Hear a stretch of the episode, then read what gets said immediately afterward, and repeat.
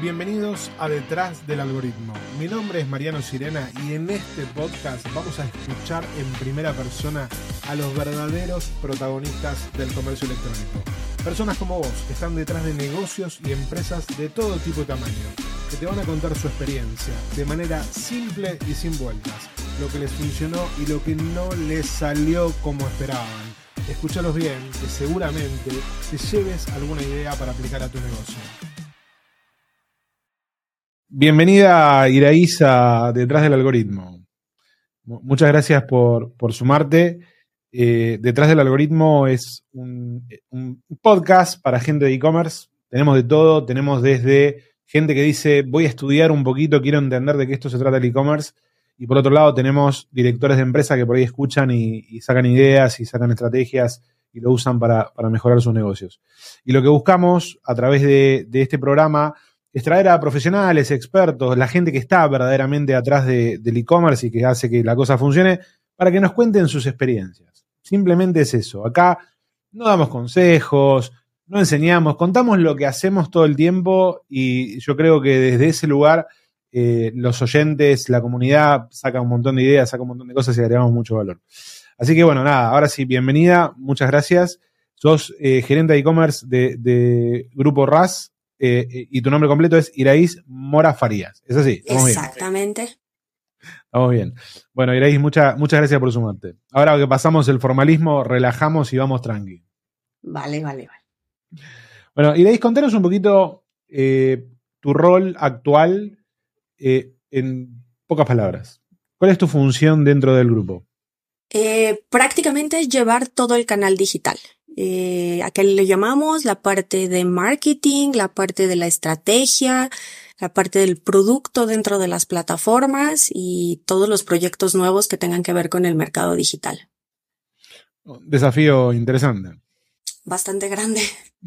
Desafío bastante, bastante interesante. Y vos venís de, hacer esto, tú tenés un background digital interesante. Venís, venís de Samsung. Contanos un poquito de dónde venís. Sí, efectivamente, mis primeros pasos en el mundo digital fue en Samsung, eh, acá en México. Eh, un mundo digital muy diferente porque eso fue hace casi 12 años, donde en México, sí, sí, sí, donde en México no estábamos tan preparados en ese momento, ¿no? Eh, de hecho, seguimos teniendo ahí como, como varios temas con la clonación de tarjetas y cosas por el estilo. Y en Samsung estamos hablando de unos tickets bastante elevados, ¿no? De televisiones de 30 mil, 40 mil pesos mexicanos. Eh, lo hace pues cada vez más complicado, ¿no? En, en ese momento yo me encontré con un tope muy grande que me decían, ¿quién en su sano juicio va a comprar algo tan caro sin saber si en verdad le va a llegar, ¿no? Qué, qué, qué declaración en, una marca de primera línea, ¿no? Claro, claro, porque al final confiaban en la marca, o sea, la marca pues, mundial, ¿no? Eh, Súper conocida, pero la gente te decía, eh, pues yo no sé quién es Mercado Libre, ¿no? Yo no sé quién es eh, otros eh, jugadores y cómo sé que en verdad me va a llegar a mi domicilio. Estaban muy reunentes eh, cómo me van a llegar piezas tan grandes y tan delicadas, ¿no? Me van a llegar rotas, eh, cómo me van a devolver mi, mi, dinero, ¿no? Entonces ahí era literal crear bases, educar a la gente eh, e irlos convenciendo poco a poco de que se podía. Y no solo a la gente, eh, al consumidor final, sino a los directores per se dentro de la compañía. Total. Y bueno, un, e-commerce completamente distinto al de hoy, claramente. Eh, y una experiencia, nada, atravesar todo ese camino es, todo un desafío, porque uno tiene que, ir convenciendo a un montón de jugadores a lo largo, a lo largo del camino. Bueno, contanos un poquito qué hacen hoy en el grupo. ¿Qué, venden? Grupo Rus, te cuento. Grupo Rus es una empresa mexicana. Eh, es licencia, eh, licencia muchos productos, marcas principales y esas licencias las ocupa para hacer juguetes y la parte que nosotros le llamamos internamente mobility. Mobility son mochilas, eh, ahorita que estamos en el regreso a clases, Pero la empresa actualmente está queriendo desestacionalizar la parte de back to school y entonces está haciendo mochilas más juveniles eh, para que la gente las pueda usar de diario y eh, maletas y todo por el estilo. Y por la parte de juguetes, al ser eh, los licenciatarios más grandes, traemos figuras de Hello Kitty, de Disney, de Mickey, eh, de todos los juguetes que te puedes imaginar allá afuera, eh, nosotros somos licenciatarios. Y adicional, hace un par de años la empresa también decidió crear sus propios juguetes. Como sabes, la parte de licencia es un poco complicada y tener tu propio desarrollo y tu propia marca te, te permite tener una holgura eh, tanto de, uso de marca y, financieramente hablando. Entonces. Total, total. Porque claramente el, desarrollo propio es mucho más rentable que, una licencia. Exacto. Bien, impecable. Bueno, o sea que tienen como tres, tres unidades bien, bien marcadas.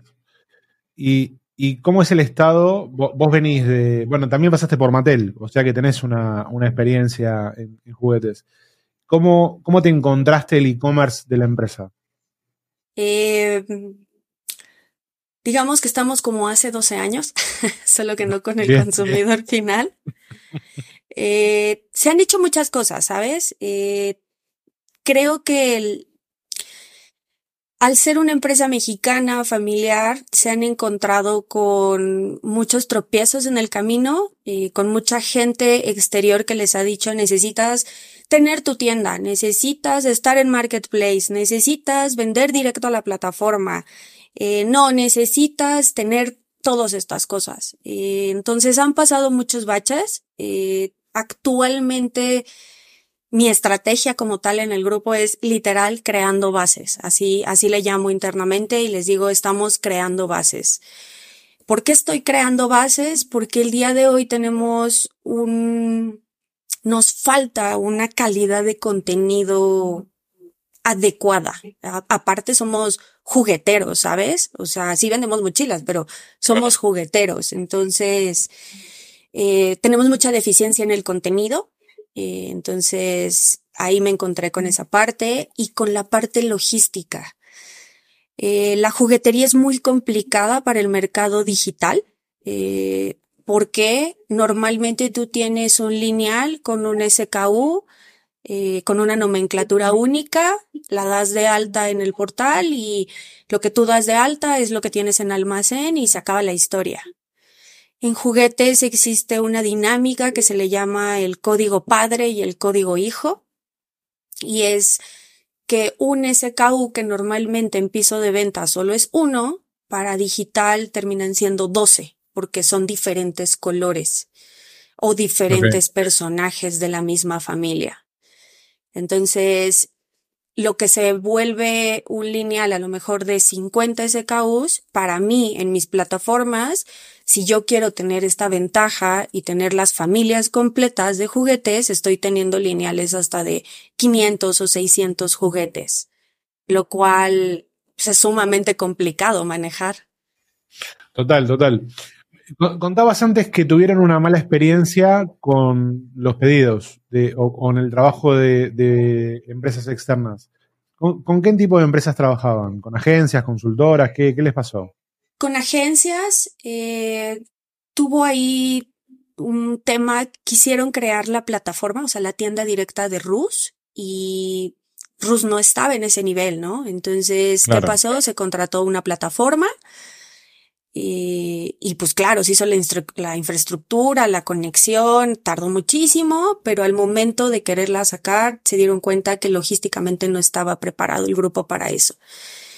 Eh, un poco regresándome a lo que te decía de los SKUs, eh, como somos importadora, vienen cajas desde China del producto eh, con el código que yo te llamaba que es padre. Entonces dicen, vienen 20 mil eh, piezas de este código pero en realidad si yo quería surtir esas piezas tenía que revisar el código amarillo, ¿no? Entonces la gente físicamente, manualmente tiene que abrir la caja y hacer un conteo de piezas para crear manualmente eh, esa alta de inventario por color, ¿no? Porque en día le funciona muy bien a piso de venta, pero a mí digital, pues no, yo tengo que dar de alta lo que voy a vender y lo que le va a llegar al cliente, si no me meto en un problema de devolución enorme. Claro, el piso de venta es como más eh, flexible en ese punto. Vos podés tener lo, que tenés ahí, lo que el consumidor se encuentra, de alguna manera es, más flexible que el digital, claramente. Claro. Y yo no, o sea, yo me encuentro con, con un tope donde, imagínate, eh, compra alguien quiere un juguete. Nosotros tenemos una línea que se llama Flexors, que son unos juguetes que se estiran, que son súper virales en TikTok. Eh, y el niño quiere el rojo, ¿sabes? Porque es su color favorito, pero quiere el rojo y la mamá compró el rojo y le va llegando el morado, ¿no? Entonces es como de, no, no no, no es lo que yo quería. Tiene sentido. ¿Puedes, decir que ese es el principal punto de dolor de juguetes? ¿O, cuál es el, punto de dolor más crítico? Ese es el, ese es el principal dolor eh, a nivel operativo y administrativo. Y el segundo que yo siempre he dicho es bien curioso porque le hablas a dos audiencias, ¿no? Al final del niño tienes que captar la atención del niño, que es el cliente final, el que va a hacer uso físicamente del juguete, pero pues el niño no transacciona en la plataforma. El niño le dice a la mamá lo que quiere y muchas veces son niños muy pequeños que no saben describir lo que quieren o que no tienen acceso eh, tan libremente a estar navegando en plataformas donde pueden transaccionar. Entonces, ¿de qué manera somos muy simples por unas campañas que a lo mejor les puedan llegar en canales infantiles a los niños? ¿Y cómo convertimos esa información para que sea simple, para que el papá la pueda buscar en la plataforma. Claro, son dos mundos completamente diferentes, ¿no? El, que elige y el que paga y decide. Exacto. Entonces, eh, Perdóname. No, no, no, es interesante, es interesante. Me estoy acordando, eh, yo generalmente viajo mucho a México y, la, la, industria del juguete en México es muy atractiva. Mi hija ya está más grande, ya tiene 12 años, ya no consume tanto juguete, pero cada vez que viajaba me pedía algún juguete particular, un casimerito, no me acuerdo cuáles eran. Y los casimeritos. Y yo me acuerdo que iba, cuando iba a comprar, había un montón. Y decía, pero para, ¿cuál es de todo esto? Y terminaba haciendo videollamada para que ella elija ahí cuál era el que quería. Era, era todo un, desafío para el padre o para el que va a comprar, pegarle al que quiere el chico, claramente. Justo, eh, transparentes. ¿Cuántos niños te dicen, es que quiero el juguete que acaba de salir en el comercial bla, bla, bla, ¿no? Y el papá es como de, ¿de qué me estás hablando, no? O sea, no, no tengo ni la menor idea de qué está pasando aquí. Entonces nosotros nos encontramos en eso y actualmente tengo un reto muy grande porque justo como lo mencionas, la juguetería en México en piso de venta es buenísima, las exhibiciones son grandísimas, son dinámicas, ahora que pasó lo de Barbie de la película, no bueno, todo el piso de venta estaba vestido de Barbie y es muy atractivo. Y en plataformas eh, tenemos que anclarnos de todos nuestros partners para ver qué puedes hacer, ¿no? O sea, cómo vistes las tiendas, cómo enriqueces tus tiendas oficiales para que no sea algo de ocasión que pasó y que estoy viendo, sino que la gente lo busque, lo encuentre y no tenga que scrollear cinco páginas de juguetes y el papá termine diciendo, no está lo que quieres, vamos a Ah, bueno, acá es una tienda departamental, vamos a Liverpool a buscarlo y me quito de problemas. Claro. Esa, ese problema en encontrar el producto por ahí se termina resolviendo con una visita al piso de venta. Tiene, mucho sentido. Y, esa dinámica, hoy ustedes están en, en qué, digamos, en qué plataformas? Eh, vendemos en Mercado Libre eh, por el método de venta directa con ellos. Eh, no estamos como marketplace. Vendemos en Amazon, eh, son nuestros dos clientes más grandes y vendemos en e-retailers, que es Walmart y Soriana en su mayoría. Y tenemos un mayorista que nos ayuda con el catálogo extendido en otras plataformas o en las mismas plataformas. Este está presente en Mercado Libre, en Claro Shop y en Coppel, que son como los más o menos jugadores de este lado. Cuando, cuando pensás en Marketplace y cuando pensás en, toda esta integración, ¿no? De, decir cómo, cómo, cómo haces jugar todos los canales, eh, esa, digamos, cómo está la industria del juguete en todo ese ecosistema? Que por ahí vos no tenés tanto control, ¿no? Que tenés que ir a través de los marketplaces. Exacto. Eh, lo que pasa hoy en día es es tan grande lineal y es tan pesada la administración que en el marketplace nos encontramos que necesitamos mucha más gente internamente para poder dar la atención necesaria al cliente final, eh, más que eh, en este caso el modelo de negocio que estamos nosotros, eh, podemos delegar un poco más de cosas entre el mayorista y el comprador de la plataforma, que quieras o no, eso nos da un poco más de holgura, pero para irnos por el lado de marketing. Bien. Y cuando hablas de marketing, hablas de, publicidad, hablas de acciones dentro de los marketplaces, ¿de, qué hablas? Sí, justo, de plataformas tipo eh, clics, tipo ads, eh, tráfico que yo pueda dirigir de mis redes sociales directo a, a las publicaciones. Porque lo que está pasando actualmente en Grupo Rus es que como que se está trabajando al revés. Como que de repente dicen, ay, viene la campaña de Flexor y vamos a hacer esta gran campaña en redes sociales y tenemos todos estos assets digitales y de repente volteas y dices, pero no hay flexors. ¿A dónde la voy a mandar, no? Y eso es una parte porque no se están comunicando mucho las áreas. A qué voy, eh, como estaba descentralizada la información, eh, de repente el equipo de marketing general lanzaba la campaña, accionaba marketing eh, digital y de repente iban con la parte de ventas y le decían, ah, por cierto, viene esta campaña, ¿no? Y entonces de repente era como de, no, yo ya platiqué con Mercado Libre y traemos una campaña de regreso a clases, ¿no? No, no, no, no, no venimos ahorita en ese, en ese, en esa ola. Y entonces es reestructurar todo nuevamente. Entonces, quieras o no, eh, parte, por, por, eso te decía que el e-commerce acá está como hace 12 años, donde anteriormente se creía que el canal digital al principio era puro outlet, todo lo que no se vendía en piso de venta lo vendías en, en digital, pues más o menos está pasando este efecto, bueno, estaba pasando este efecto acá en Grupo Rus. Que, que tu desafío es arreglarlo. Exacto. Tal cual me trajeron a evangelizar a todos en e-commerce. Está muy bien.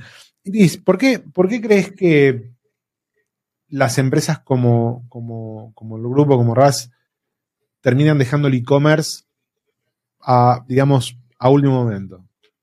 O, por ahí sin tanta prioridad.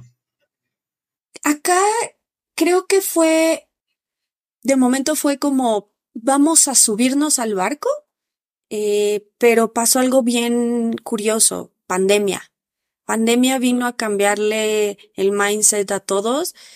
De repente, eh, acá cerraron las escuelas. Eh, no hubo clases mucho tiempo y después fueron clases virtuales.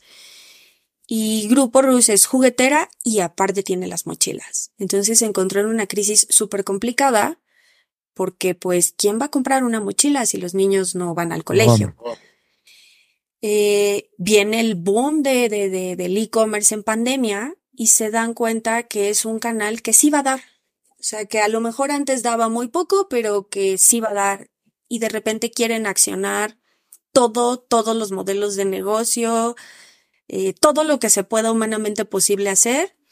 Y yo siempre he dicho, eh, es muy curioso, pero siempre, siempre lo he dicho y tengo problemas a veces con mis colegas que no son de e-commerce, que son más de, venta. Es mucho más difícil el canal digital, es mucho, de mucho más detalle, de mucho más análisis, de ciertas circunstancias. Es tan rápida la rotación del inventario que si yo tengo un éxito, necesito tener el accionable eh, en ese momento en mi bodega casi casi para embarcarlo porque los algoritmos me, me llegan los resurtidos automáticos, ¿no? Entonces no puedo estar esperando. Entonces, ¿qué le pasa a Grupo Rus? De repente se encuentra en este movimiento y en esta ola tan rápida y, y se da cuenta que es el momento de subirse al e-commerce al 100%. Eh, desafortunadamente no es tan fácil cuando no tienes gente con cierto back eh, digital y por lo que me han contado, las personas que habían estado participando eran más eh, reactivas al problema que una situación de planeación. Entonces, ya ahora la, la, dirección general ha visto que los planes no son de dos días, ¿no? Que, que, que si yo hago una campaña, pues no esperen que el día de mañana sea este sold out, ¿no? Que todo debe de tener un flujo, que debemos de crear la marca en el mercado digital.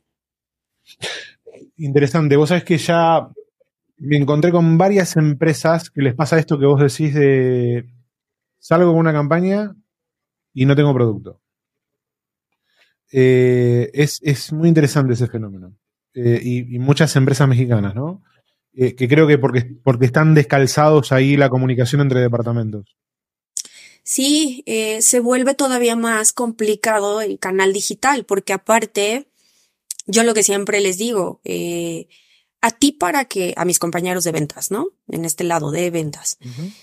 A ti para que el director te diga que no tienes producto, tiene que salir de la oficina o de su casa y ir a una tienda y ver que no hay producto.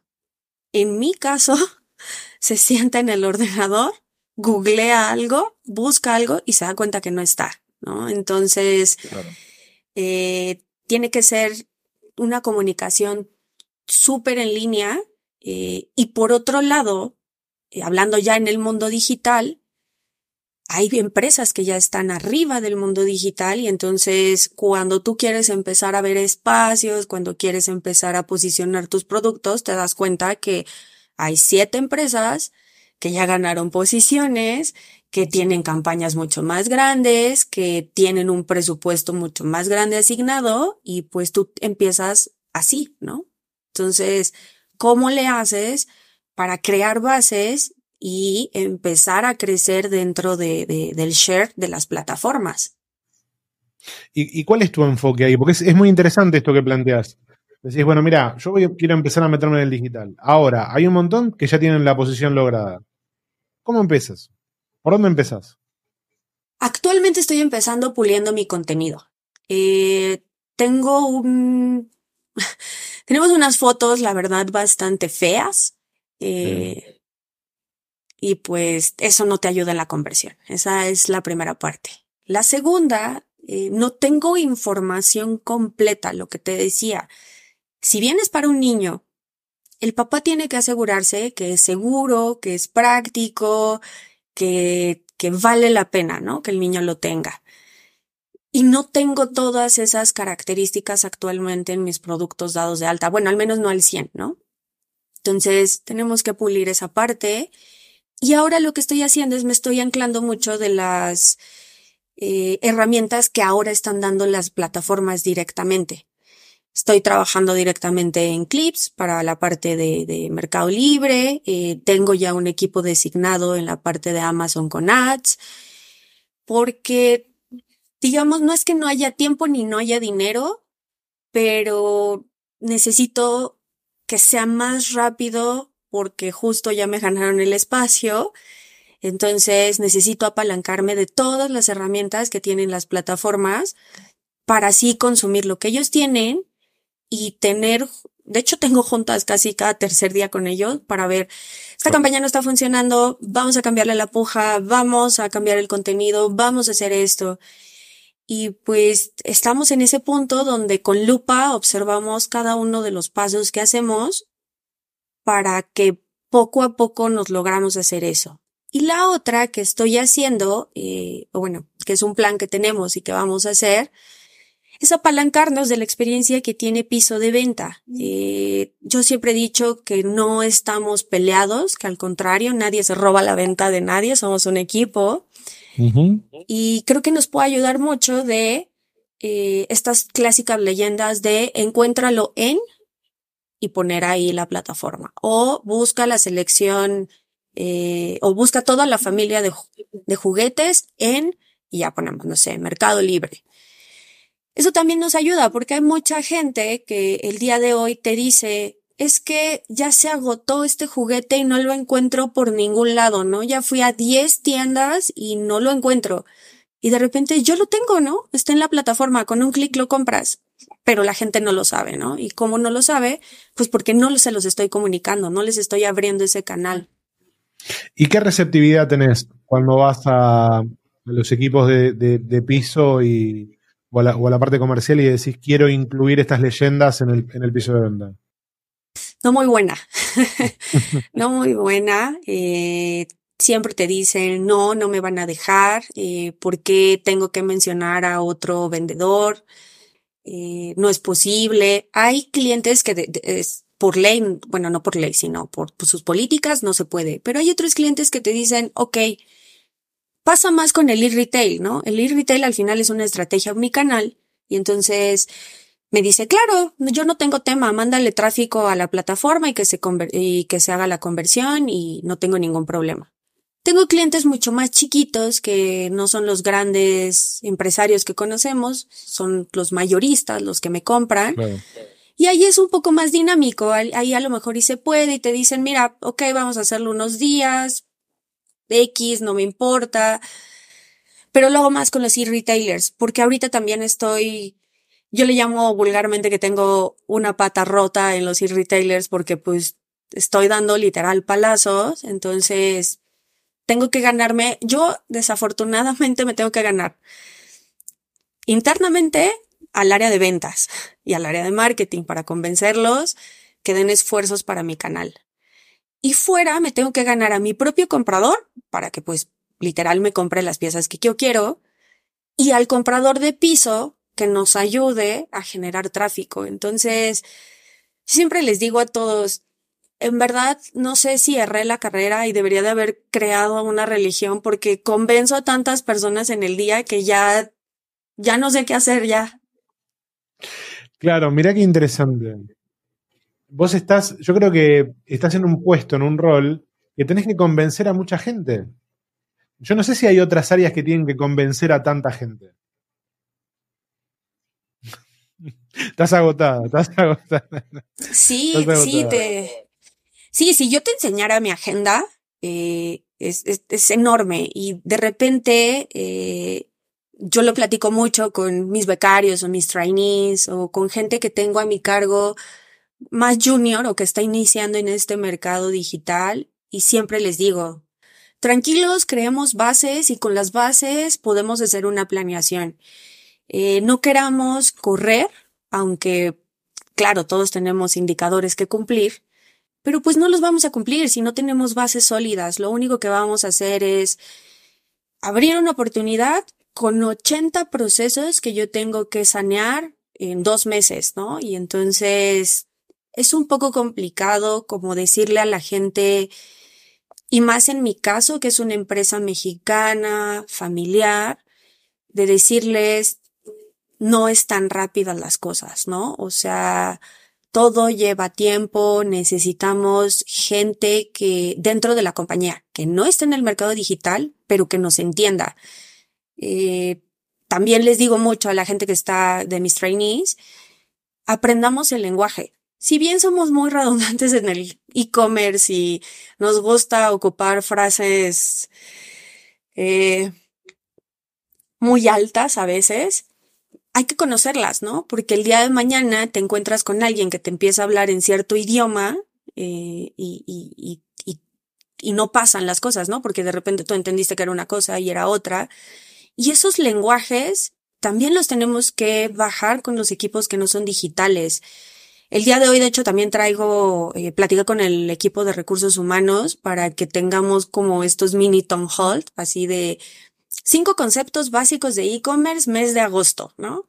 Y pues ayudar a toda la gente a que, a que vaya entendiendo, porque al final del día, yo tengo que convencer hasta la gente que me embarca el producto, ¿no? Porque hay veces que me dicen, oye, ¿sabes qué? Es que tus órdenes son bien complicadas de surtir.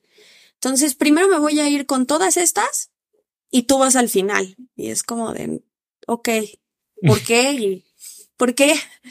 Entonces, tienes que empezar a, ver toda esa parte y conocer a todos y todos los procesos. Eh, yo en mis inicios estuve en supply, y muy, muy extraño pasé de supply a e-commerce, pero yo siempre lo digo hasta en mis entrevistas. Para mí, el conocer toda la cadena de suministro, el haber estado casi cuatro años en supply, me permite entender todas las necesidades de la compañía y traducirlas en las necesidades del canal digital y entonces ver en dónde podemos hacer procesos más limpios. Supply es eh, gran parte, es gran parte del e-commerce, porque es el que te da la velocidad también. Sí. Total. Eh, Iraís, ¿y cómo en este proceso de ir convenciendo, ir sentando las bases, eh, ir formando los equipos, ¿cómo medís el, o, cómo medís el éxito para vos y cómo mostrás o negociás el éxito con, para, arriba, ¿no? Para la gerencia. Porque ahí hay que promediar ansiedad, hay que promediar realidad, hay un montón de cosas. Sí. Eh, la gerencia es fácil, ¿sabes? Le importan dos indicadores, rentabilidad y que demos a las ventas, literal, que demos el número que se planeó en el año y que yo llegue y que lo venda con, con un margen de rentabilidad aceptable. Entonces, eso es un trabajo aburrido y tortuoso, pero bueno, se, se hace con todas las estrategias que tenemos que hacer. Y personal, eh, siempre lo he dicho que Ejemplo, acabo de abrir una campaña eh, donde ya nos vemos en la plataforma. Para mí ese es un, un, un, un checklist y digo, lo hicimos bien. O sea, yo sí me quedo con baby steps y mientras veamos que la marca va ganando pasos eh, dentro de cualquiera de las dos plataformas, Mercado Libre o Amazon, que ahorita son como nuestro foco más alarmante, donde es más se ha descuidado esta parte digital, estamos del otro lado. Y otra cosa donde yo lo veo es que yo vea una publicación de mi marca y diga, me dan ganas de comprarla, ¿sabes? O sea, eh, digo, no, no damos cuentas, pero tengo suficientes años. Y aún así sigo comprando juguetes, me siguen gustando los juguetes y sigo teniendo juguetes en casa, eh, colector o no colector.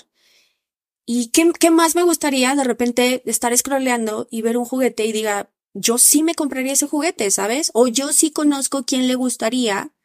Y con toda la confianza del mundo le mandas la liga y le dices, oye, mira, vi este juguete que te encantan a ti las cosas de Star Wars, que te quedaría perfecto. El día de hoy, desafortunadamente no lo tengo en tantos SKUs, pero quiero llegar a eso. Quiero llegar a que yo misma diga, quiero toda la línea de flexors el día de hoy en mi casa, ¿no? ¿Y dónde los voy a conseguir? En Mercado Libre. Que no esté esperando que alguien más me diga, ay, como que ya se ve bien o, oye, le falta un buen a tu publicación. A eso me refiero a crear bases. Este. Total. Total, porque aparte, bueno, con, Flexors le fue muy bien en TikTok. Muy bien. Es viral, es viral. Y no, y no se refleja en el e-commerce digamos, el e-commerce todavía no llega a ir a esa velocidad, por lo cual no se puede capitalizar eso. Exacto, es bien curioso porque yo no conocía a Grupo Rus, ¿no? Eh, me hablaron de recursos humanos y los empecé a investigar como cualquiera que le llaman a una entrevista y de repente es quién sabe quiénes son, ¿no? Claro. Y de repente me di cuenta que sí los conocía porque conocía a Flexors, pero yo no sabía que los hacía Grupo Rus, ¿no? O sea, yo me imaginaba que era un juguete ahí. De hecho, hasta creía que era de importación. Eh, pero cuando les empecé a buscar, yo decía, estos son los que yo vi en TikTok. O sea, empecé a dudar de, de las propias publicaciones que existían. Eh, y tú puedes ver el canal que existe ahorita en TikTok de Flexor y hay videos hasta con un millón de vistas. Lo estás viendo en digital, o sea, imagínate, obviamente no me va a transaccionar ni el 10% de ese millón, ¿no? En ese momento, pero si yo les digo dónde encontrarlos y si yo me jalo de ese tráfico que tengo en TikTok y lo aprovecho en Mercado Libre, pues otra cosa sería, ¿no? Eh, más bien ahí buscaría, ahí ya no tendría que convencer a nadie que es un éxito. Todos me dirían, ve y véndelo en Mercado Libre. Hoy el e-commerce, eh, eh, ¿dónde tenés la concentración? Amazon y Mercado Libre. Sí. Son casi mi 70%. 70% del e-commerce. Bien. ¿Y cómo ves eh, el e-commerce en México en general, en, crecimiento? ¿Crees que viste que está esta cosa de los marketplaces y los sitios propios, ¿no? Sí, sí, de hecho. dime, dime. No, no, ¿qué, ¿cómo ves esta cosa de que las marcas empiecen a comercializar más por sus sitios propios? En general en México eh, es bueno, o sea, digamos que abrimos la, competencia. Eh, ¿Qué pasa y sigue pasando? Y esto, a lo mejor mis colegas me van a decir, no es cierto, en mi marca no pasa, pero yo sí lo sigo viendo. Eh, existe mucha desconfianza de los sitios, de las marcas propias. ¿Por qué? Porque no tienen la agilidad ni el músculo que tienen actualmente las otras plataformas eh, para que te llegue tu producto, para que te den un tema de devolución, eh, para que te contesten dudas. Yo hoy en día, yo como, como e-commerce y yo como usuario digital, eh, lo he visto, ¿no? O sea, compras un producto directo en una mueblería, ejemplo, y te dice que te llega en veintitantos días, ¿no? Eh, el producto y que casi casi que estés a la espera. Lo compras en una plataforma, tienes la, la fecha o la situación de entrada y ¿qué pasa? Yo ya sé cuándo va a llegar, yo ya sé si me llega a mi casa o si planeo recogerlo en algún lado. Claro.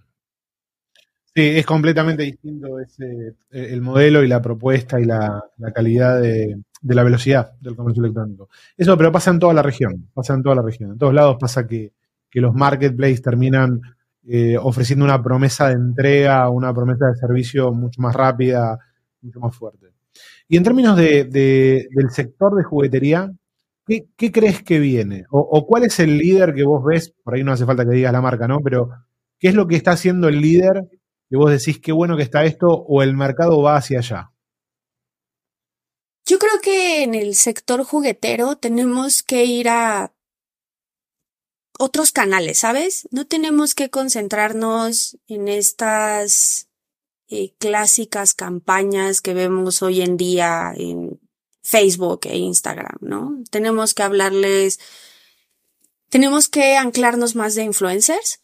El día de hoy hay influencers muy grandes en México para la rama infantil. Eh, creo que se han explotado, pero no lo suficiente. Entonces, al final ellos van a ser nuestros mejores vendedores. creo que tiene que ser ahí un poco más atractivo porque aparte, eh, la industria del juguete se tiene que revolucionar porque ya muchos niños no piden juguetes, piden aparatos electrónicos. Entonces, sí o sí un niño va a tener una tablet. ¿De qué manera llegamos con nuestros juguetes a su tablet? ¿No? Canales que ven de YouTube, juegos que a veces las mismas empresas no los tenemos como muy planchados, que son desarrollos eh, nuevos que, que, que, de repente se vuelven virales entre los niños. Eh, tenemos que llegar ahí y a nivel estrategia puntual, puntual es muy difícil y, me voy a meter en un, en un dilema muy grande. Tenemos que cambiar esta parte operativa de cómo se venden los juguetes. Lo que te decía de los SKUs padre y de los SKUs hijos. La industria juguetera tiene que llegar a un punto donde exista un lineal creado para e-commerce, donde manualmente nadie tenga que abrir cajas para saber cuántos colores vienen. Eh, eso nos ayudaría mucho. Y la otra parte es esta estrategia omnicanal.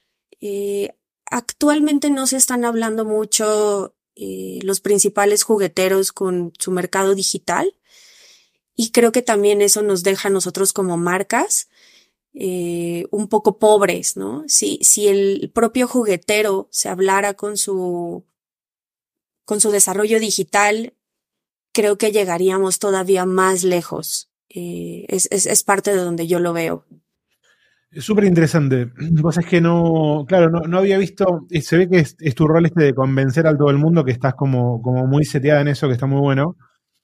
Claro, vos decís, yo estoy adaptando lo que el fabricante no está preparando para el digital. cuando si se conectan y empiezan a hablar, ese, esa, digamos, esa producción o ese orden o ese flujo puede estar mucho más simple y mucho más ordenado. Claro. Total. Claro, o sea, yo disminuiría, disminuiría, perdóname, 50% del trabajo, no solo mío, de toda la gente operativa y del canal operativo y de los tiempos de entrega con las plataformas. Eh, es bien curioso, yo he estado en muchas industrias, he estado hasta en loyalty. Entonces, digamos que siempre en todas mis posiciones, aparte de estar en digitales, ver cómo hacerlo más rápido y más fácil. Y de repente, eh, juguetes. Eh, todos me dicen, ¿por qué volviste a estar en la industria juguetera? La verdad es que no lo sé ni yo. Pero juguetes es de las industrias más difíciles en el mercado digital, justo por ese pequeño detalle, ¿no? El fabricante no piensa en el mercado digital. O sea que yo eh, hubiera pensado todo lo contrario. No sé por qué tenía la sensación de... Es más, nosotros tenemos bastantes, eh, en, en Argentina y en Chile, tenemos bastantes clientes que se dedican a juguetes. Y no pensé que era tan complicado. Pero por ahí, por, el rol, ellos son más eh, e-retailers o son más distribuidores y no están tan arriba en la cadena, ¿no? Entonces, cuando vos estás más arriba en la cadena, los problemas son distintos. Eh, súper claro, súper claro. Eh, Iraís, eh, ya estamos casi en el tiempo, no te quiero sacar mucho tiempo, sé que tenés, tenés que convencer a mucha gente, así que tengo una pregunta que nosotros tenemos media, media cliché en el programa, pero, pero que te hace como repensar un poquito. Si vos tuvieras que viajar en el tiempo y vas cinco años atrás, y imagínate que te encontrás con, la gerencia del grupo RAS y les podés dar un solo consejo, ¿qué les dirías? ¿Qué le diría? Para que el día, para que el trabajo de hoy sea mucho más simple, ¿no? Eh, yo creo que les diría, necesitamos tener un contenido 360. ¿A qué me refiero con 360? Necesito tener el contenido más divertido, explícito y detallado que pueda generar alguien de un juguete. Bien. Sí. Bien. Porque aparte el juguete es, es muy atractivo para crear contenido. Sí, es curioso, es, ese es, el tema. Yo siempre les he dicho, es divertido, tenemos que hacerlo divertido. Y no lo estamos haciendo divertido actualmente, actualmente, pero lo vamos a hacer. Está muy bien, muy bien.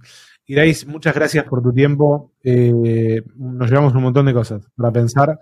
Eh, así que le dejo, les dejo este episodio a, a la comunidad para que piense cómo, cómo el rol del e-commerce o del e-commerce manager a veces es convencer a todo el mundo para que las cosas funcionen mejor. Exacto. Muchas gracias. Bye bye. Muchas gracias por tu tiempo. Saludos. Bye bye. Si escuchaste hasta acá, te felicito. Sos del 1% que termina las cosas. Espero que este episodio te haya gustado. Si te gustaría venir a contar tu historia o querés que invitemos a alguien que te gustaría escuchar, buscame en Instagram como arroba Mariano Sirena y mandame un mensaje. Esto fue Detrás del Algoritmo. Esperamos que ahora, después de habernos escuchado, este es un paso adelante.